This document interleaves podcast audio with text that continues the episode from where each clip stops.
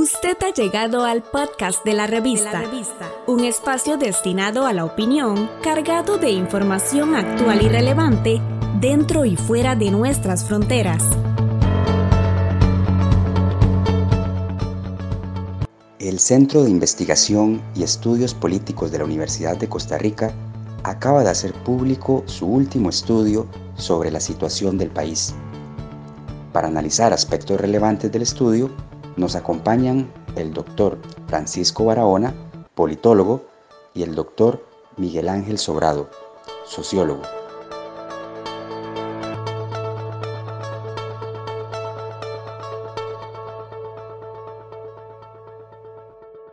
Resulta muy interesante, eh, sobre todo porque eh, la mayoría de las respuestas a los consultados eh, coinciden en que la situación eh, actual de pesimismo, eh, la dinámica económica prácticamente ausente y un sentido, eh, digamos, de imposibilidad de recuperar la economía nacional y la confianza en el mundo de la política, vuelven más o menos a tener los mismos índices que tenían antes de la pandemia.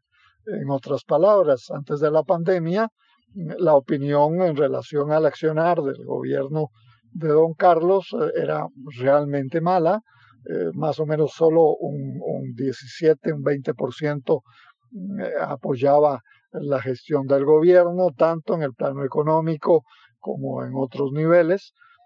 subió muy alto, casi a 57%, 60% de apoyo para el mes de febrero, marzo, eh, a partir de, digamos, la buena recepción y opinión del trabajo eh, hecho por el ministro Salas y por la administración Alvarado eh, en relación a la COVID, pero bueno, ya para principios de agosto la opinión vuelve a caer prácticamente a los mismos niveles que tenía la última información que el CIEP nos presentó. Y, esto es sumamente eh, peligroso para la estabilidad democrática de Costa Rica y sobre todo para los supuestos esfuerzos que tanto el Poder Ejecutivo como la Asamblea Legislativa intentan hacer desde eh, sus respectivas instancias de decisión.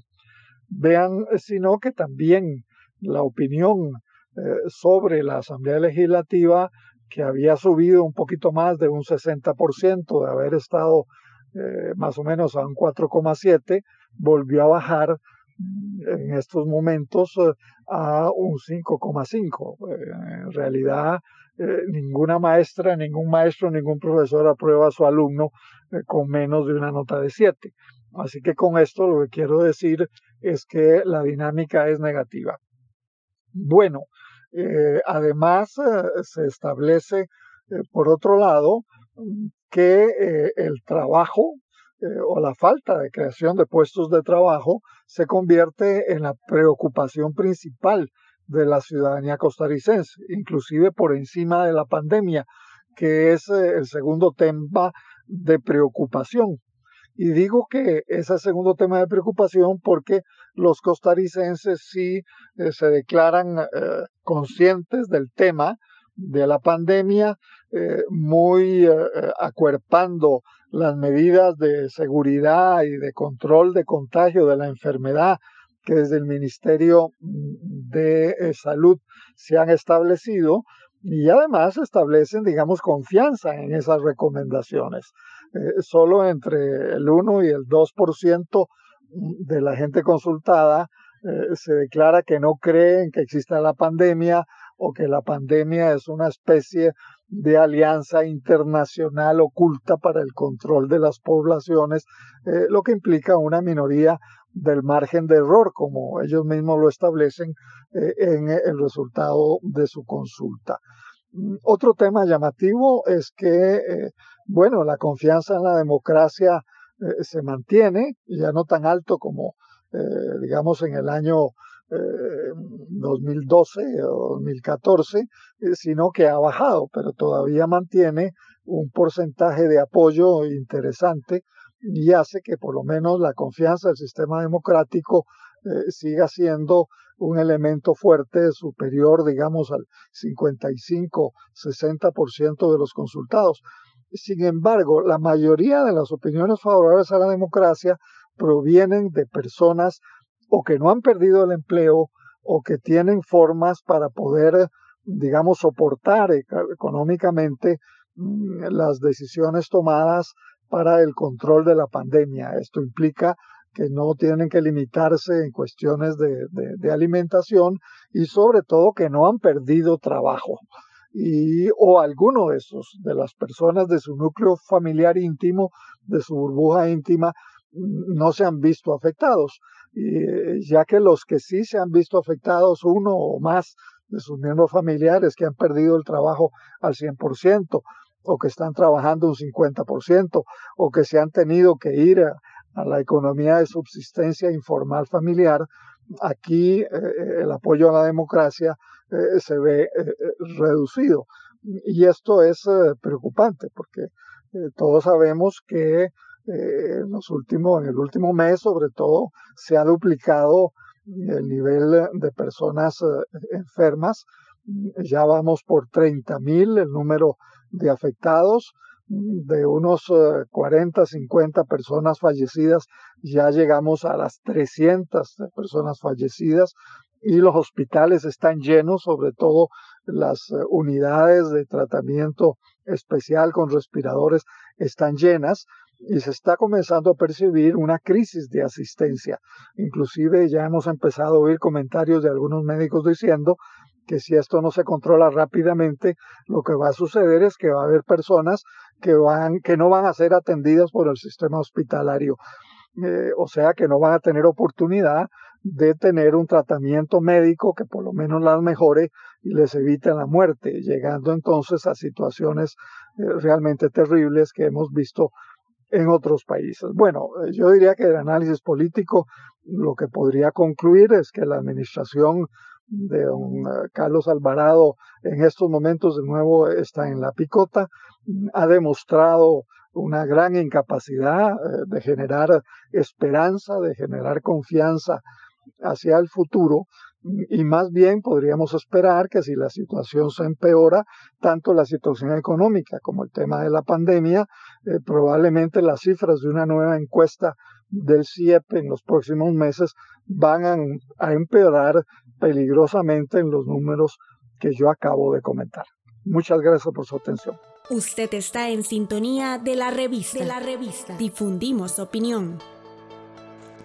Los avatares de este gobierno me recuerdan de alguna forma una historia de Sao Paulo, Brasil, a donde había un eh, alcalde muy corrupto, este, eh, hacía muchas obras, pero beneficiaban sobre todo a su familia, ¿verdad? Las eh, empresas que montaba. Bueno, apareció un partido denunciando esa corrupción y señalando que ellos iban a ser los adalides de la moral y ganaron las elecciones. Cuatro años después, eh, la gente de este partido moralista no ha hecho gran cosa y se habían peleado entre ellos. Entonces, Maluf, que era el, el, que, gobernador anterior, este, el corrupto, volvió como candidato y dijo en su campaña, yo robo, pero hago. Y la gente votó por él y lo religió. Lo puso de nuevo. Eh, este gobierno ha perdido, en general los gobiernos del PAC han perdido mucho tiempo en moralinas y eh, que rayan a menudo con el culto a los eh, procedimientos y a los reglamentos, olvidándose que la gente quiere resultados, la gente quiere conducción quiere que haya un gobernante que diga para dónde las cosas. Oriente, dirija, corrija. Eso es lo que la gente quiere. Bueno, este, este gobierno, antes de la pandemia, estaba en su punto más bajo. En lo que se dice el yin, dentro de las, esta dicotomía yin-yang. Yin es el punto más débil de autoridad y yang es el más fuerte. Bueno, está en su punto más, más débil porque a raíz de la intervención que había hecho, que habían hecho en casa presidencial, este, le habían metido la mano textualmente en la bolsa al presidente y le habían quitado el teléfono. Cosa que yo no me imagino a don Pepe ni a Rodrigo Carazo que hubieran permitido algo así. Bueno, estaba en su, punto más bajo. Viene la pandemia, la pandemia lo levanta. Este, y le permite eh, tomar una conducción del proceso. Conducción que resulta ser bastante exitosa. La gente se aglutina alrededor de él y se yanguiza el poder. Pero después de cinco meses siguen con el mismo esquema de organización vertical este, y la gente eh, se da cuenta que el país necesita algo más que una conducción en el campo de la salud. Necesita articularse, reorganizarse alrededor de los efectos de esta pandemia. Necesita una conducción presidencial. Eh, en primer lugar, la caja ni siquiera ha, ha aprovechado el programa EDUS que tiene, que es fundamental para poder manejar los problemas de la pandemia en todo el país y descentralizar a nivel de eh, municipios eh, y organizaciones locales el control de la pandemia. Esto puede hacerlo perfectamente el ministro de Salud, que es un buen ministro. Este, pero el presidente, del presidente se espera que él conduzca el país, lo ajuste a las nuevas necesidades. De eso es lo que se espera. Eh, en una oportunidad, después del huracán Otto, me invitaron en Canal 13 a entrevistar al presidente Solís. Y estaba todavía terminando el asunto de, del huracán. Y yo le dije, mire, eh, señor Solís, el huracán le ha traído a usted una serie de expectativas grandes porque usted sienta a todos los ministros y usted los dirige y usted pide cuentas delante de la prensa y delante del país. Y usted ha subido su popularidad. Yo le sugiero que más allá del huracán, usted cada seis meses este, invite a los ministros a rendir cuentas por resultados de lo que están haciendo, avisándoles con tiempo, pero que lleguen a rendir cuentas. Bueno, yo pienso que el, el presidente Solís este, no quiso hacer esto por amiguero, por lo que fuera. Yo este mismo consejo se lo di a la ministra de Planificación y le dije, vea, ahora que yo cuando estaba en, la, el conjunto de notables esto, dígale al señor presidente que convoque a los ministros, a los presidentes ejecutivos, cada seis meses a rendir cuentas delante del Estado de la Nación, de la Defensoría de los Habitantes y delante de la prensa nacional, por resultados de lo que están haciendo que expliquen qué no han podido hacer y por qué no han podido hacer. Eso le daría prestigio. Ella me dijo, yo le voy a transmitir esto al presidente, pero por lo visto no le interesó. Bueno, se vino la pandemia, él pensó que con esto podía levantar su imagen, pero las cosas no han sido así. Y resulta que ahora esto se le revierte. Porque aquí nosotros necesitamos un presidente que dirija el Estado, no simplemente una oficina de emergencias. Es un presidente que le pida a todos los ministros que adecúen sus programas y proyectos, sus planes a la nueva necesidad. Porque la pandemia le ha dado vuelta a todo, le ha dado vuelta a los presupuestos, ha cambiado las prioridades. Entonces hay que pedirles a los ministros que lo expliquen y qué se está haciendo y qué no se está haciendo. Él tiene que ser la figura que dirija con autoridad. La autoridad no es un problema de ser presidente. La autoridad se gana con los resultados. Y esto es lo que le corresponde a nuestro presidente. Yo le tengo aprecio personal, pero siento que a nivel organizacional necesita un coche que le ayude a ver las dimensiones políticas que no son tecnocráticas, no es con tecnocracia que se va a cambiar esto.